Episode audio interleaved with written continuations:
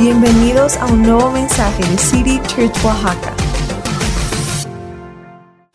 Entonces, la, semana pasada y la, anterior estábamos platicando acerca de- del contexto del profeta Daniel en Babilonia, las cosas que él tuvo que atravesar, las cosas que le pasaron, cómo respondió. Y, y la semana pasada hablamos de, de la prueba de fuego, porque es necesario que nuestra fe sea probada. Y la cosa es que las pruebas de Daniel le prepararon para su Babilonia, pero fueron la, esperanza, la humildad y la sabiduría. ¿Ah, no lo? Sí, ya. Bueno, si todavía hay juniors aquí, pueden salir, por cierto. Parece que había algunos por, por ahí. Entonces, niños y juniors ya este, adelante con toda confianza. Bueno, entonces fueron la, la- esperanza, la humildad y la sabiduría de Daniel las que permitieron que él pudiera res- resistir en su Babilonia en medio de tanta oposición, tanta maldad y demás cosas que nosotros también sufrimos a veces. Y por eso estamos hablando de estas cosas, porque a fin de cuentas a él le dieron valentía, le dieron credibilidad y le dieron una perspectiva celestial para poder ver su mundo a través del lente de Dios, el lente de la fe.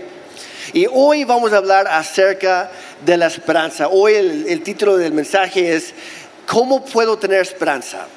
¿Cómo puedes tú tener esperanza? ¿Cómo podemos vivir esperanzados, por decirlo así, en un mundo desesperado? En un mundo que ya lo perdió hace mucho. Y sin duda alguna fue la fuente, la, esperanza fue la fuente de, de- de valentía y de confianza de Daniel. Fue la clave para todo lo demás. Y por desgracia, cuando la Biblia habla acerca de la esperanza, muchas veces lo que tú y yo captamos o entendemos es otra cosa por completo. Y esto sucede porque, a, fin de cuentas, a lo largo de los años, cada idioma o el vocabulario o el significado de las palabras en cada idioma van cambiando con el paso del tiempo. Por ejemplo, si yo mencionara la palabra, no sé, lana, ¿qué es lo primero que, que viene a la mente? Algunos piensan en ovejitas saltando por ahí y otros empiezan a pensar su cartera que tal vez trae, tal vez no trae. ¿Sí o no? Si yo dijera nave, algunos ya están pensando en un barco grande, otros en su coche estacionado afuera, o el, coche deportivo de sus sueños, otros están pensando en ir a ver esas estrellas de, primera mano en un cohete espacial. ¿Por qué? Cada palabra puede significar diferentes cosas de acuerdo a la experiencia o el conocimiento de uno, de acuerdo al tiempo también, la cultura. Tan solo la, música, la buena música. Cuando yo, que, cuando, si yo fuera a preguntar a 10 diferentes personas qué es la buena música para ti, me darían, me darían 15 diferentes respuestas. Para algunos sería la bachata, para otros, no sé, el salsa, para otros la música clásica, Dios no quiere, pero el reggaetón, lo que sea. ¿Por qué? Porque la definición cambia de acuerdo a cada quien y así pasa en- con muchas palabras de la Biblia. A veces las escuchamos o las leemos, pero las interpretamos de acuerdo a nuestra experiencia o nuestra cultura, etc. Y es justo lo que pasa con la palabra esperanza. Porque sí o no, para nosotros hoy en día la esperanza puede significar un buen deseo. Por ejemplo, si lo, lo decimos, lo decimos a cada rato, que tenga, espero que tengas un buen día. ¿Qué estamos diciendo? Pues no sé si lo vayas a tener o no, pero ojalá que sí. O no pierdas la esperanza, no tires la toalla, tú puedes, tú sigue. Y a, a lo mejor ya no es un buen deseo, estamos tratando de dar ánimo, tal vez estamos visualizando algo bueno, tal vez incluso estamos ah, nada más tratando de tener pensamientos positivos. Pero la esperanza bíblica no tiene nada que ver con todo eso. Es algo totalmente diferente. Daniel, el profeta Daniel en Babilonia, él, él- él no deseaba que todo saliera bien. Él no visualizaba que todo saliera bien. Él sabía que todo iba a salir bien. ¿Por qué? Porque conocía al Dios Todopoderoso, al que está con nosotros hoy mismo. Él se acordaba que Dios sigue estando en control en todo momento de quienes están en control, lo que platicamos la semana pasada, y también de todo lo demás que sucede en nuestra vida. Y si Dios está en control, entonces no hay por qué entrar en pánico. en la desesperación, incluso cuando no tenemos ni idea de lo que Él está haciendo, cuando no lo entendemos, cuando no lo vemos, podemos ir confiando porque lo conocemos a Él. Y es la esperanza, de ahí viene, porque Daniel tenía una confianza profundamente arraigada en el carácter, en la bondad, el amor y la soberanía de Dios. Esa es la esperanza bíblica y fue el lente a través del cual él evaluaba sus circunstancias, tomaba sus decisiones, llevaba a cabo sus acciones. Miren lo que dice en Tito, capítulo 2, versículos 13, 11 al 13, perdón. Dice, porque la gracia de Dios se ha manifestado para la salvación de todos los hombres, para toda la humanidad. Y nos enseña que debemos renunciar a la impiedad y a los deseos mundanos y vivir en esta época de manera sobria, justa y piadosa. Pero la clave aquí es el número 13. Mientras aguardamos la bendita esperanza y la gloriosa manifestación de nuestro gran Dios y Salvador Jesucristo. Aquí no, está diciendo el apóstol Pablo, no, no es como si estuviéramos esperando ganar la lotería algún día no, eso no es nuestra esperanza. No, pues ojalá y que Jesús regrese en algún momento. Quién sabe si lo va a hacer, pero ojalá que sí. No, esa no es nuestra esperanza.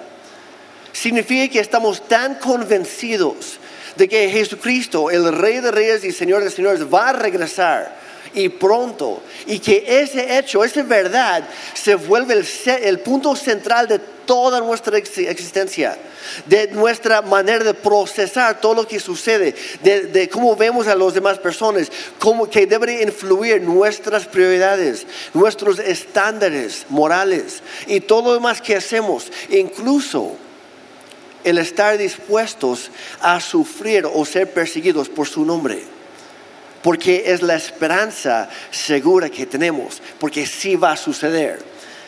El apóstol Pedro, en su primera carta, capítulo 3, versículo 15, dice, en cambio, adoren a Cristo como el Señor de su vida. Si alguien les pregunta acerca de la esperanza que tienen como creyentes, estén siempre preparados para dar una explicación. O sea, hay que saber por qué creemos lo que creemos. Pero aquí dice de la esperanza que tienen. O sea, nuestra esperanza debería notarse a lo lejos y también cerca. Pero Pedro no nos está diciendo que debemos armar una lista de razones de, de las que tal vez Jesús sea nuestro Señor o el Mesías nos está diciendo que debemos estar listos en todo momento para explicar por qué estamos totalmente seguros de que Él es el Mesías y que va a regresar. ¿Ven la, diferencia? Uno es, no, pues ojalá que sí, quién sabe si va a pasar. Y el otro es, no, yo sé que esto va a pasar y por eso voy a basar mi vida sobre esto. Esa es la esperanza bíblica. Y ese tipo de esperanza, tristemente, no no se consigue de una noche para la mañana o de un día para otro. Es un proceso. Es algo que crece entre crece nosotros entre más caminamos con Dios, entre más experimentamos su bondad y su fidelidad. La Biblia dice que la fe viene por el oír y el oír la palabra de Dios. Pero la esperanza no viene solamente al escuchar o leer la Biblia. Sí, inicia ahí, pero va más allá. No, no viene solo al conocer teología buena. No viene solamente al tener la habilidad mental de pensar positivamente. No, son cosas buenas, pero la esperanza bíblica nace en la fe y viene al obedecer lo que Dios dice y experimentar de primera mano su carácter, su bondad, su poder, su fidelidad. De ahí viene la esperanza. Y la esperanza comienza con un pequeño paso de fe todos los días. Cuando confiamos lo suficiente en Dios como para hacer lo que Él dice, Dios responde a nuestra obediencia y aparece en la cena, así como hizo en Babilonia con Daniel. Que ya, les comenté hace, hace 15 días que en los tiempos de Daniel, la mayoría de los judíos ni leían las escrituras, no conocían lo que Dios mandaba, lo que Dios decía en su palabra. Cualquier parecido con la actualidad es mera coincidencia. hay muchos cristianos que no toman el tiempo para estudiar la Biblia y por eso no saben lo que Dios dice. Y no conocen las promesas de Dios y por eso no tienen la esperanza. Porque desconocen lo que Dios ha prometido. Lo, lo único probablemente que Daniel sí conocía de, de las escrituras eran las leyes dietéticas de Moisés. Básicamente comen esto, no comen el otro. Es lo único que conocía. Y cuando lo llevaron a Babilonia, no entendía el porqué detrás de todo. No sabía por qué le estaba pasando a él específicamente. Y cuando fue llevado ante el rey y ante, el encargado de los esclavos ahí, de los, uh, de los cautivos, le dijeron, bueno, vamos a escoger los, los mejores, la crema y nata aquí de los judíos. Daniel, tú estás aquí con tus amigos, pero tiene que empezar a comer como nosotros. Tiene que empezar a hablar como nosotros. Tiene que empezar a hacer todo lo que nosotros hacemos.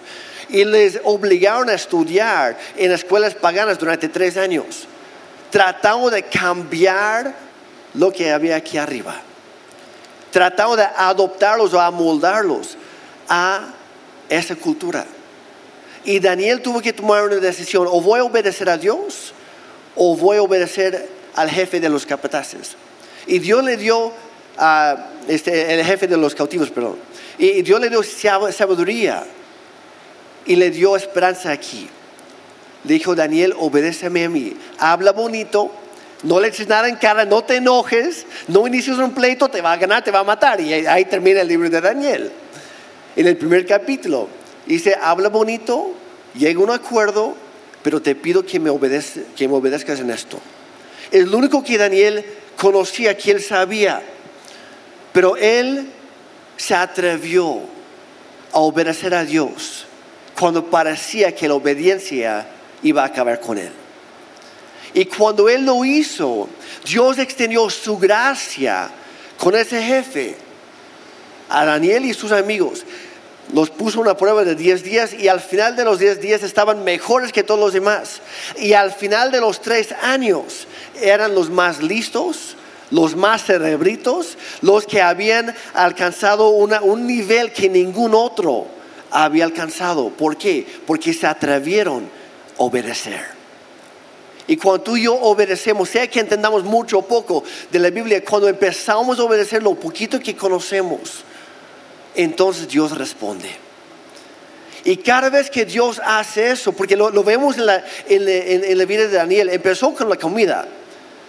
De ahí fue, fue puesto a prueba en otra cosa, en otra cosa, en otra cosa, y cada vez decidió obedecer, cada vez decidió honrar a Dios antes de honrar al rey. También honraba al rey, pero cuando tenía que escoger entre los dos, escogía a Dios. Y cuando hacemos eso tú y yo, también vamos a poder disfrutar lo que Daniel disfrutaba. Porque empezó con la comida, pero de ahí hubo unos sueños locos por ahí, hubo un, asesinato en masa en, cuanto a una amenaza ahí, dice, no, si no, si no interpretan esto bien, si lo fallan un poquito, entonces voy a matar a todos. Y Daniel dice, oh rey, espérame, déjeme hablar con Dios primero. Déjeme preguntarle a Él. Dame un día, un día. Más adelante, cuando era ilegal orar, hablar con Dios, Daniel seguía haciéndolo. Y en consecuencia lo, lanzaron a una fosa de leones. Y Daniel confiado en su Dios, dice, está bien, Señor, me someto a ti, pero no voy a cambiar quién soy para agradar a los hombres. Voy a ser quien soy gracias a ti y te voy a honrar en todo momento. ¿Por qué? Porque cada vez que él obedecía, Dios respondía y mostraba su fidelidad. Y es lo que hace crecer la esperanza en nosotros. Y la, la, cada siguiente prueba, Daniel simplemente veía hacia atrás. ¿Qué pasó la última vez? Ah, me fue bien. Voy a hacer lo mismo. Voy a aplicar lo mismo. Voy a seguir confiando en Dios. Voy a seguir poniendo mi esperanza en Él, no en lo que yo pueda ver. Daniel experimentaba la fidelidad de Dios y como resultado crecía cada vez más su fe y su confianza y por ende su esperanza en las promesas de Dios. Crecía cada vez más. Y es lo que pasa también con nosotros. Cuando obedecemos lo que Dios dice, Él nos respalda y nuestra esperanza crece. Es la, la, promesa que tenemos para todos los que seguimos a Jesucristo como nuestro Señor y Salvador. La recibimos al tomar pequeños pasos de fe en obediencia. ¿Cuántos quieren tener una fe enorme? Nada más para saber. Entonces tienes que empezar a obedecer. ¿Cuántos quieren tener una esperanza segura? Entonces camina en lo que Dios te ha hablado. Porque muchas veces luchamos con la desesperación en nuestro mundo? Porque dejamos de ver a Dios y sus promesas y nos enfocamos en nuestros problemas. ¿Se han dado cuenta que sea en medio de, una crisis o, cuando quiere inundar nuestra vida el, temor o estamos porque hay algunos así que se meten cañón en los partidos de deportes o, en las películas o las series que ven y, empiezan a, sentir en carne propia lo que está pasando en la tele. ¿Conoce a alguien así? Tal vez tiene alguien así en casa, no sé. Tal vez la persona en el espejo que era mañana, no lo sé. Pero se dan cuenta que la primera vez que pasas por algo emocionalmente extravagante o enorme, estás como que no sabes ni cómo responder entras en pánico, entras como en crisis, empiezas a comerte las uñas. ¿Por qué? Porque no sabes qué va a pasar. Pero cuando pasas por lo mismo una segunda vez, cuando ves la repetición del partido o de la película, ya no te mueve tanto. ¿Por qué? Incluso en el, momento más climático de la historia o, o más devastador, lo que sea, ya sabes cómo termina la historia, ¿sí o no? Y cuando sabes cómo termina la historia, lo de en medio no te mueve tanto. Y nosotros como cristianos conocemos cómo termina la historia, ¿sí o no? Bueno, si has leído tu Biblia, especialmente Apocalipsis y, otra, y otros pasajes proféticos, sabes cómo termina la historia. Hay algunas personas que dicen, no, Apocalipsis no me da miedo, no, no quiero, no quiero. Está bien, yo respeto eso, pero hay, cosas, hay algunas cosas muy raras, pero las cosas más feas, de hecho, les suceden a las personas que rehusan creer en Dios. Y para las personas que sí se apegan a Dios, tienen una recompensa enorme al final. Y es mucho más bonito, mucho más lo increíble los últimos capítulos que todo lo anterior en Apocalipsis. Y esa es nuestra esperanza porque sabemos cómo va a terminar la historia. Ya lo sabemos. Y cuando tenemos eso en mente nos da una mejor perspectiva para ver las cosas de hoy.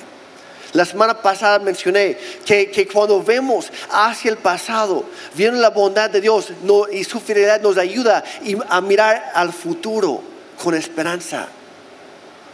Porque ya lo hemos vivido y sabemos cómo va a terminar. Y si sabemos cómo ha, cómo ha iniciado la cosa y cómo va a terminar, terminar todo en medio, se vuelve más tranquilo, más soportable. Lo voy a decir así, si nuestros pecados ya han sido perdonados, si nuestro destino eterno ha sido asegurado, si tú y yo hemos sido lavados con la sangre de Cristo, si no, nos está transformando, perfeccionando cada día, si somos coherederos con Cristo, si estamos convencidos de que Él va a regresar por nosotros y vamos a terminar en un mejor lugar después entonces reacciones como entrar en pánico o desesperación a lo que vemos hoy en día, de repente nos damos cuenta que tal vez no sean las actitudes o las respuestas adecuadas. Hay que vivir y hablar como si realmente creyéramos que Jesucristo es el Rey de Reyes y Señores Señores, que Él sigue estando en su trono y nadie ni nada jamás le va a quitar de ahí. Debería escuchar un amén más fuerte. Si estás en línea, ponlo ahí en el chat. Hay que creerlo, hay que vivir así. No estoy diciendo que las adversidades y las derrotas a veces que sufrimos no sean frustrantes o problemáticos. Sí lo son. Lo reconozco, lo son. Pero no son el fin de la historia. las pequeñas victorias del enemigo en nuestra vida las caídas que tenemos, las luchas que perdemos, las enfermedades o crisis que tenemos que atravesar, incluso las pérdidas en la vida, no son el final de la historia. Para, los deportistas, lo voy a decir así, el marcador al, medio tiempo no es el marcador final. Y hay que ver hacia el marcador final. que dice la Biblia que en Cristo somos más que vencedores, porque Él ya ganó la batalla. La guerra ya está ganada. Tenemos nuestras luces, pero la guerra ya está ganada. Y hay que vivir así. Romanos 8, 31. De hecho, en el lab de la Biblia aparece del 31 al 39. Nosotros vamos a leer nada más el 31 y de ahí saltamos al 38. Dice, ¿qué podemos decir acerca de cosas tan maravillosas como estas? Si Dios está a favor de nosotros, léelo conmigo, ¿quién podrá ponerse en nuestra contra? ¿Cuántos no hemos sentido? No, es que todo el mundo va contra mí, pobre. ¿Cuántos lo hemos sentido? Todos los días hay que recordar que hay alguien más fuerte, más grande, que está de nuestro lado. Dice en primero de Juan, más mayor es el que está en ustedes que el que está en el mundo. No tenemos nada que temer, no hay por qué escondernos. Vamos a saltarnos, saltar al 30, bueno, al final del 37 dice, a pesar de, porque habla, voy a poner el contexto, habla en esos versículos del 32 al 37, habla de las cosas que a veces atravesamos. Y, como nuestra fe de, repente se, se, tambalea un poco, me voy para este lado o me voy para el otro, porque hay muchas cosas sucediendo, dice, pero a pesar de todas estas cosas, nuestra victoria es absoluta por medio de Cristo que nos amó. Y de ahí dice al 38, y estoy convencido de que nada podrá jamás separarnos del amor de Dios. Ni la muerte, ni la vida, ni ángeles, ni demonios, ni nuestros temores de hoy, ni nuestras preocupaciones de mañana, ni siquiera los poderes del mismo infierno pueden separarnos del amor de Dios. Por más que el diablo quiera, no puede contigo. No porque tú seas un sidazo, no porque seas el más acá, sino porque hay alguien en tu esquina que te respalda. Y él ya ganó la victoria. 39 dice, ningún poder, ningún poder en las alturas ni en las profundidades, de hecho, nada en toda la creación podrá jamás separarnos del amor de Dios que está revelado en Cristo Jesús, nuestro Salvador, nuestro Señor.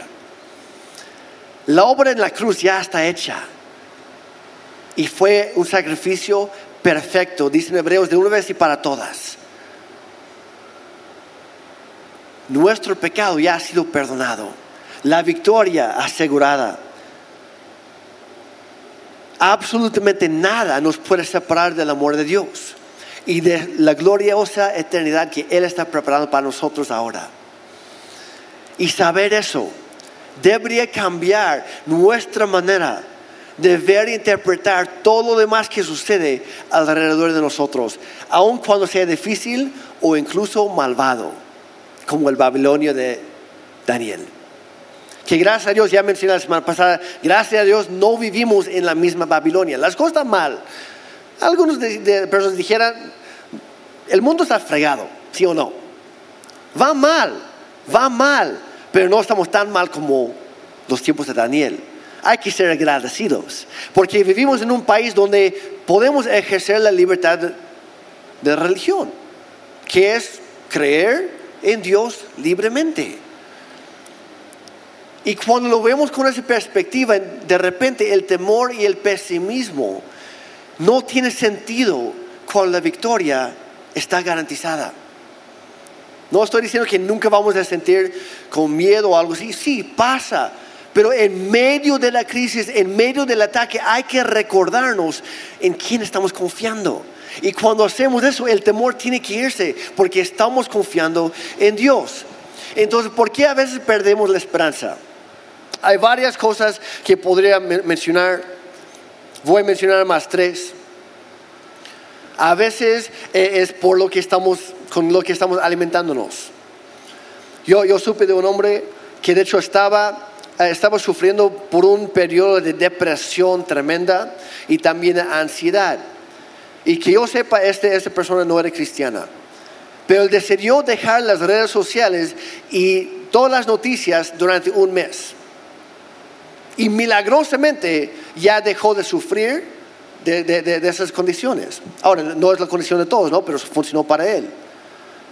a veces, si entre más, entre más te llenes de malas noticias, peor va a ser tu perspectiva hacia el mundo.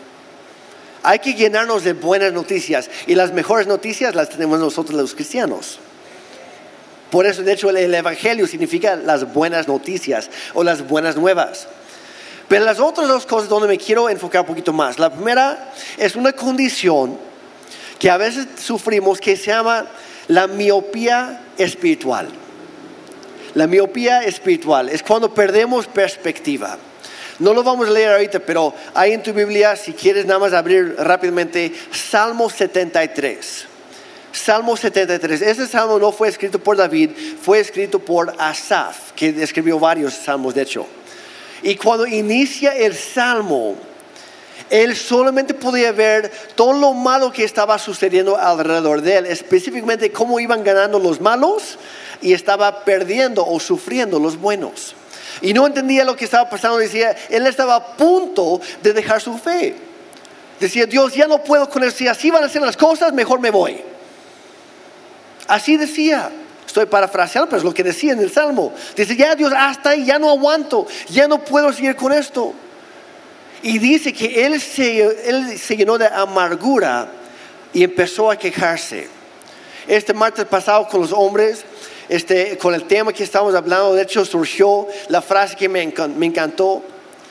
Y decía que, que las quejas atrasan las promesas de Dios en tu vida. Pero la gratitud acelera las promesas de Dios. Y Asaf pasó por esto. Porque podía ver de cerca todo lo malo que estaba pasando, pero no podía ver más allá, más allá al fondo lo que Dios estaba haciendo detrás de todo lo demás. Él no lo podía ver, pero de repente decidió cambiar el chip, decidió cambiar su perspectiva. Y al final de, al final de este salmo dejó de fijarse sus circunstancias y volteó su mirada otra vez hacia Dios. La miopía natural, ¿cómo se corrige? Usando lentes. La miopía espiritual, ¿cómo se corrige? Usar el lente correcto. Hay que ver la cruz. Cuando nos fijamos en la cruz, el amor y el sacrificio de Jesucristo y la tumba vacía que representa el poder de vida nueva que vence, que vence la misma muerte, eso nos cambia la manera de, ver todo lo demás. Nos ayuda a dejar, dejar de dudar de su capacidad de cambiar todo para nuestro bien. Si lo hizo con Jesús, lo puede hacer con nosotros. Esa es nuestra esperanza. De hecho, en el APA aparece Efesios 1, 17 y 18 y habla un poquito más acerca de este principio. La, segunda, la, otra cosa es la amnesia espiritual. La amnesia es cuando empiezas a olvidar cosas. Hay, algunos de nosotros que pues hemos sufrido de la amnesia desde chiquito, creo. Mi mamá siempre me decía, Jeremy, tú tienes un oído selectivo. Y yo le preguntaba, ¿y eso qué significa, mamá? Es que solamente escuchas lo que quieres escuchar. Por ejemplo, cuando yo grito, la cena ya está servida, vienes corriendo, pero cuando yo grito, hay que limpiar, eh, hay que lavar los baños, hay que limpiar tu cuarto, de repente sigues ahí jugando videojuegos porque según no me escuchaste. Risas nerviosas por todo, por todo el mundo. La amnesia es parecida, a veces olvidamos las cosas buenas y solamente escuchamos las cosas malas. O recordamos las cosas malas, sí o no. Es la amnesia espiritual. Cuando olvidamos el pasado, las cosas buenas que Dios ha hecho por nosotros y solamente nos acordamos de las cosas que hemos sufrido. Lo digo con mucho amor. ¿Han, conocido algún quejumbroso por ahí? Que se queje de lo que sea. ¿Por qué será? Porque tiene amnesia espiritual. Solamente se acuerda de lo malo, pero no se acuerda de la bondad de Dios que también ha experimentado en su vida. Y el pueblo de Israel sufrió de amnesia espiritual a cada ratito. Cada segundo día parecía que, que decía, no, estábamos mejor en, Egipto, donde eran esclavos, donde los azotaban y los asesinaban a diario. Y decía, no, estábamos mejor ahí cuando Dios proveía desde el cielo todas las mañanas y todas las tardes para ellos. Les daba agua de las rocas. Y aún así, no, estábamos mejor allá. ¿Por qué? Porque se olvidaron de la bondad de Dios y se fijaron en sus problemas. ¿Cómo corregirlo? Ya mencioné, con la gratitud. Ahí en la menciona 1 Tesalonicenses, Tesalonicenses 5, 18. Dice, sean agradecidos en toda circunstancia, pues esta es la voluntad de Dios para ustedes los que pertenecen a Cristo Jesús. La, la gratitud debería marcar la vida de cada cristiana y cada cristiano. Cuando nuestros problemas parecen estar más grandes que nuestro Dios, o estamos sufriendo de la miopía espiritual o de la amnesia espiritual, uno de los dos. Cuando los- nuestros problemas parecen estar más grandes que nuestro Dios, hay un problema y el problema, el problema no está en Dios, el problema está aquí o está aquí. De cómo pensamos o cómo vemos. Entonces hay que tomar una decisión. ¿Vamos a, vamos a enfocarnos en los problemas o en la bondad, el amor y la gracia de nuestro Señor? Es así de sencillo. Claro, es más difícil hacerlo que decirlo, pero es así de sencillo de hacerlo. No, no es difícil, no, no es ciencia cua- cuantificada o algo así. Es un paso a la vez, es una decisión a la vez. Y más y más lo haces, más y más crece tu esperanza y tu fe. Daniel decidió interpretar todo lo que veía a través del lente de la fe. Respondía a las promesas de Dios en lugar de reaccionar al éxito del rey malvado, Nabucodonosor. Confiaba en que la bondad y el poder de Dios eran más profundos y más fuertes que su propia tristeza y confusión. Y es la decisión que muchos de aquí tenemos que tomar hoy. Voy a confiar más en mi propia decepción, mi propia confusión, mis propias dudas, o voy a confiar más en su bondad y su poder. Y cuando hacemos la segunda, nos infunde con nuevo ánimo, nueva fe y nueva esperanza. El lente de la fe es clave para ver claramente cuando parece que todo el infierno está en tu contra. Es la única manera de cobrar sentido cuando nada tiene sentido. Es la única manera de seguir avanzando en obediencia cuando pareciera, como en el caso de Daniel, que la obediencia va a acabar contigo. Pero si tú sigues tomando esos pasos, Dios te va a respaldar. Dios te va a res- respaldar. ¿Se acuerda de Abraham en el Antiguo Testamento? Que Dios le dio una promesa increíble. En su vejez ya era, viejo, bastante viejo. No tenía hijos y Dios le dice, te voy a dar un hijo. Y Abraham dice, ah, pues está bien, pasan unos años, no pasa nada le trata de ser chanchullo y trata de forzar el, torcer el brazo de Dios y se mete con, con- con la, la, la sierva de su esposa y dice, ah, ya ves Dios, ya tengo un hijo. Y Dios le dijo, no, no era por ahí. Yo te dije que te iba a dar un, un hijo a través de tu esposa. Y eventualmente nace Isaac. Y Abraham ya teniendo 100 años, va y Dios le habla un día, dice, Abraham, quiero ver qué tanto estás dispuesto a confiar en mí. Y dice, suba a un monte, lleva a tu hijo y ahí me lo vas a sacrificar. Ahora, quiero aclarar, nunca fue la intención de Dios de que, que Abraham asesinara a su hijo. Dios ya sabía cómo iba a terminar la historia, pero Abraham no. Pero Abraham decidió creer. Está bien, Dios, si tú me estás pidiendo esto, también me prometiste que a través de este hijo yo tendría muchos descendientes. Así que yo voy a confiar en ti, aunque nunca jamás ha pasado antes. Si tú me estás pidiendo que, te lo sacrifique, también voy a confiar en ti que tienes el poder de resucitarlo.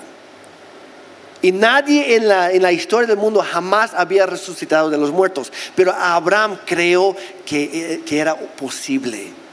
¿Por qué? Porque se estaba basando no en lo que se enfrentaba, sino en las promesas de Dios. Y lo mismo pasa con nosotros. ¿A quién vamos a creer?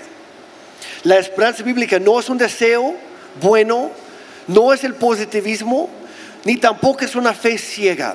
La esperanza bíblica es confiar profundamente en el carácter y la soberanía de Dios, reconociendo que Él nos ama, que va a obra- a obrar todo para nuestro bien y que está en control de todo. Nada se le escapa, nunca se le va el avión, nunca se distrae, nunca está demasiado ocupado como para atendernos o de cuidarnos. Nada está fuera de su alcance. El día más triste hasta ese momento de, la historia fue el viernes, un viernes maldito, cuando asesinaron a nuestro Señor Jesucristo. Pero Dios es tan poderoso que, cambió un viernes maldito a un viernes santo. Porque llegó el, domingo y Jesucristo resucitó de los muertos. Y lo mismo puede ser en tu vida y en la mía. Hoy celebramos, por, por esa razón nos reunimos los domingos. Porque Dios cambió un viernes maldito a un viernes santo y un domingo de resurrección.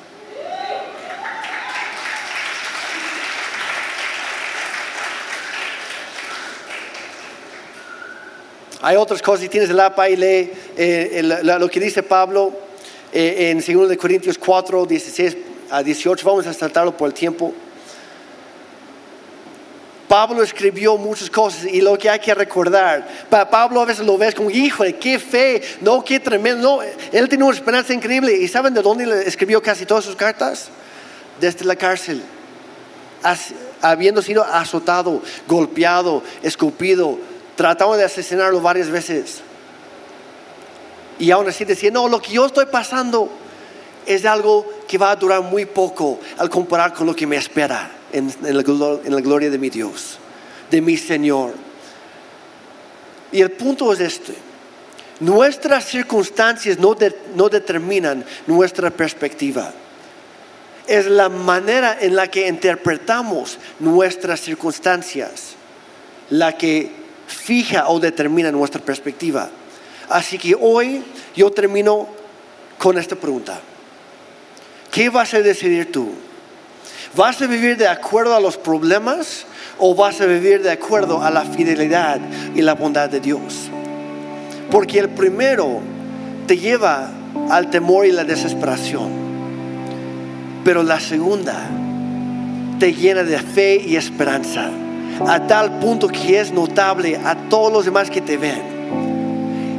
Y por eso Pedro dice que nuestra esperanza debería verse a tal grado que los demás nos preguntan, oye, ¿qué onda contigo? ¿Por qué sigues teniendo esperanza en este mundo tan fregado, tan terrible, tan caído? Porque nuestra esperanza no es lo que vemos tú y yo hoy en día, es lo que vemos en el futuro en lo que Jesucristo hizo en la cruz y lo que Él está preparando para nosotros en el cielo. Si tú crees eso, te pido que te pongas de pie, por favor. incluso tal vez estás aquí hoy. Es la primera vez que escuchas estas cosas, estas buenas noticias. Yo te quiero decir, esto lo que estamos hablando no es para los, los teólogos, no es para los pastores solamente, no es para los cristianos muy acá. Dios lo ofrece a cada ser humano aquí en el planeta. Y lo único que hay que hacer es reconocer lo que Jesucristo ya hizo por ti. Tú no tienes que hacer nada más que reconocerlo. Y si tú quieres hacerlo, te invito a hacer, esta oración conmigo. Igual puedes parafrasearlo, cambiarlo en tus, en tus propias palabras. Pero Padre Santo, yo te necesito estoy perdido. He hecho tantas cosas malas en mi vida. He fallado en hacer lo correcto. Y yo necesito que me perdones. Me he enfocado en las cosas equivocadas. He tratado de vivir a mi manera y no me está funcionando. Dios, hoy te pido que me perdones y me aceptes como hijo o hija tuya. Gracias a lo que Jesús hizo por mí. Yo creo que Él murió por todos mis pecados para perdonarme y para darme vida. Porque Él resucitó al tercer día. Hoy recibo tu perdón, recibo tu salvación y esta esperanza nueva que hoy nace en mí. Gracias, Padre, por nueva vida. Y a cambio, yo, yo gustosamente, a partir de hoy, voy a vivir por ti. En el nombre de Jesús. Amén. Y los demás. Padre, llénanos con esa fe. Danos esa, esa perspectiva, esa esperanza que es clave para vivir de acuerdo a tu palabra. Ayúdanos a enfocarnos no en los problemas, no en nuestros fracasos, no en las cosas que nos han hecho, aunque sí hemos sufrido mucho. Pero más sufriste tú en la cruz y lo hiciste por amor a nosotros. Ayúdanos a vivir agradecidos y viendo la cruz, viendo la tumba vacía. Dios, llénanos con fe hoy, de esperanza nueva, en el nombre de Jesús. Amén.